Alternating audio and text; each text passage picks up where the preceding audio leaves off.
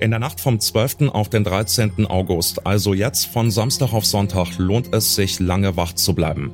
Dann könnt ihr nämlich besonders gut die Perseiden sehen. Das sind Sternschnuppenschauer, die es jedes Jahr Mitte August gibt. Pro Stunde fallen dabei Dutzende Sternschnuppen vom Himmel. Wir schauen heute mal auf dieses Naturphänomen. Was sind die Perseiden genau? Wie kann man sie am besten beobachten? Ich bin Johannes Schmidt. Hallo.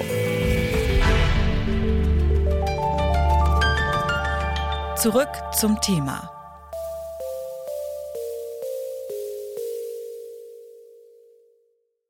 Fangen wir vielleicht mal mit den Fakten an. Wenn man eine Sternschnuppe sieht, dann darf man sich was wünschen. Was aber Sternschnuppen eigentlich genau sind, das ist weniger Menschen klar.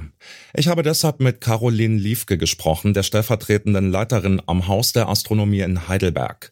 Sie hat mir erklärt, wie Sternschnuppen entstehen. Was wir sehen, ist eine Leuchterscheinung dauert ja immer nur so ein paar Sekunden. Und was da passiert, ist ein Staubteilchen. Normalerweise also was winzig, winzig klein ist, vielleicht so ein Millimeter groß, mal ein bisschen größer, mal ein bisschen kleiner, fliegt mit ziemlich hohen Geschwindigkeiten, also sowas wie 30 Kilometer pro Sekunde, also wohlgemerkt nicht Kilometer pro Stunde, sondern Kilometer pro Sekunde auf die Erde zu, trifft auf die Erdatmosphäre und wird ja dabei beim Fliegen durch die Erdatmosphäre sehr, sehr stark abgebremst. Dadurch wird die Luft durch die das Teilchen durchfliegt, sehr, sehr stark aufgeheizt und fängt damit zu leuchten an. Und das ist das, was wir halt da so, ja, als kleines Aufblitzen am Himmel sehen. Also mit anderen Worten, eine Sternschnuppe ist nicht das kleine Gesteins- oder Staubteilchen, das auf die Atmosphäre prallt, das verdampft dabei größtenteils, sondern was für uns als Sternschnuppe leuchtet, das ist die Luft um das Teilchen herum.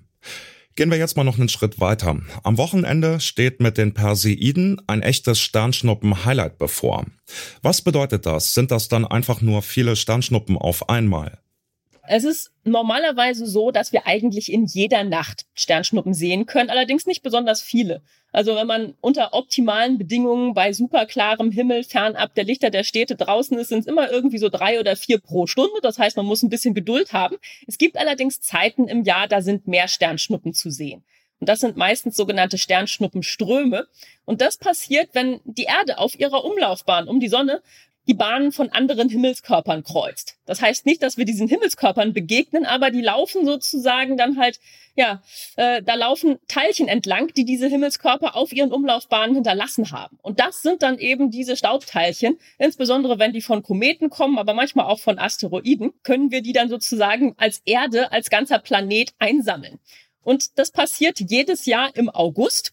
Und in dem Falle heißt das Perseiden, weil ja die, die Flugrichtung der Erde dann so gelagert ist, dass es so aussieht beim Durchqueren dieses Schlauches, als würde das aus dem Sternbild Perseus kommen. Daher der Name. Die Bahn, die die Erde immer im August kreuzt, stammt vom Kometen Swift-Tuttle. Die Perseiden sind seine quasi abgeplatzten Teilchen, die er bei seiner Reise durchs All hinterlassen hat und die dann in die Erdatmosphäre eindringen. Da kommt also ziemlich viel auf einmal auf die Erde runter. Und auch ohne Perseiden und Co. treffen jeden Tag mehrere Tonnen Materie aus dem Weltraum auf die Erdatmosphäre. Meistens ist das kosmischer Staub. Caroline Lief gemeint. Also die Zahlen variieren da auch so ein bisschen, äh, die man da so zu lesen kriegt, aber nichtsdestotrotz ist es viel, was da unten ankommt. Das meiste ist tatsächlich so klein, dass, ja, ich sag mal, die Sternschnuppen, die dabei entstehen, nicht mehr mit dem bloßen Auge sichtbar sind. Also so lichtschwach sind, dass wir sie nicht mehr sehen können. Es ist halt eben so, je größer so eine so ein Ursprungsteilchen für die Sternschnuppe ist, desto seltener ist es. Und die meisten von diesen Sternschnuppen sind halt so klein, dass wir sie gar nicht mehr wahrnehmen können. Manchmal werden die halt noch ein bisschen größer, dann hat man vielleicht was Erbsengroßes, dann was Haselnussgroßes und vielleicht halt auch mal so einen richtigen Gesteinsbrocken. Dann haben wir einen Meteoriten, der vielleicht auch auf dem Erdboden ankommen kann. Die Perseiden sind nicht die einzigen Sternschnuppenströme. Es gibt zum Beispiel auch die Leoniden, die Mitte November auftreten, oder auch die Geminiden im Dezember. Doch zu der Zeit ist es dann oft kalt und unangenehm draußen und somit macht Sternschnuppengucken nicht so viel Spaß. Da bieten sich die Perseiden jetzt im Sommer mehr an, vor allem in diesem Jahr. Also gerade was den Mond angeht, sind die Bedingungen sehr, sehr gut in diesem Jahr. Der Mond ist zwar tatsächlich auch gerade in den frühen Morgenstunden da, aber nur als sehr schmale Sichel. Das heißt, der ist nicht wirklich hell und stört eigentlich gar nicht so wirklich. Und er geht tatsächlich auch erst sehr, sehr spät auf. Das heißt, er steht auch tief Und ja, ist in dem Sinne halt normalerweise nicht das Problem. Da ist die Straßenlaterne direkt vor der Haustür normalerweise die, die größere Schwierigkeit.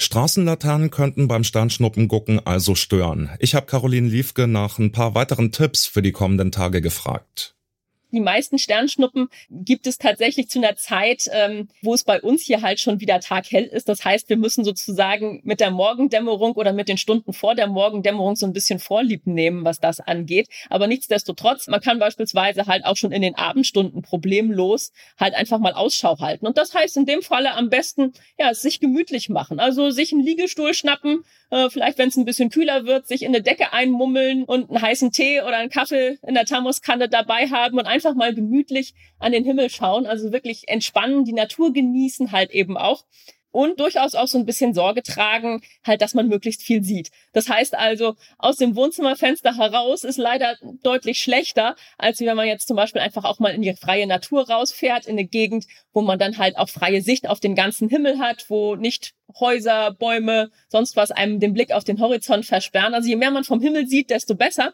Und auch je weiter weg man von den Dichtern der Städte ist, desto besser. Falls ihr in der Nacht von Samstag auf Sonntag jetzt schon was vorhabt oder diese Folge erst später hört, habe ich trotzdem eine gute Nachricht. In der Nacht auf Sonntag sind zwar die meisten Sternschnuppen zu erwarten, ihr könnt die Perseiden aber auch noch über mehrere Tage hinweg sehen.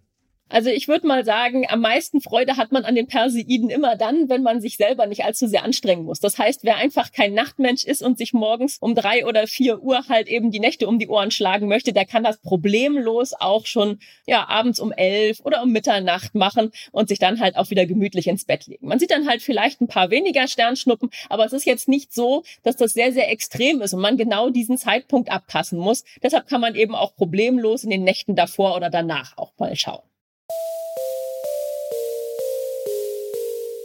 Winzige Kometensplitter, die so schnell durch unsere Atmosphäre rasen, dass sie die Luft zum Glühen bringen.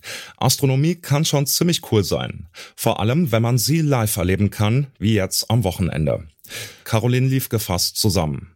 Man braucht kein Teleskop, kein Fernglas, kein gar nichts, sondern ja, der freie Blick an den Horizont, möglichst viel vom Himmel sehen, ein entspannter Blick haben und vor allen Dingen ein bisschen Zeit und Geduld mitbringen.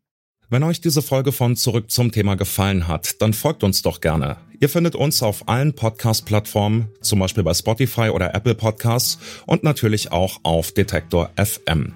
Heute mitgearbeitet haben Leonie Albrecht und Alina Metz. Florian Drexler hat die Folge produziert, Chefin vom Dienst war Alina Eckelmann. Mein Name ist Johannes Schmidt, viel Spaß beim Sternschnuppen gucken und vergesst nicht, euch was zu wünschen. Zurück zum Thema vom Podcast Radio Detektor FM.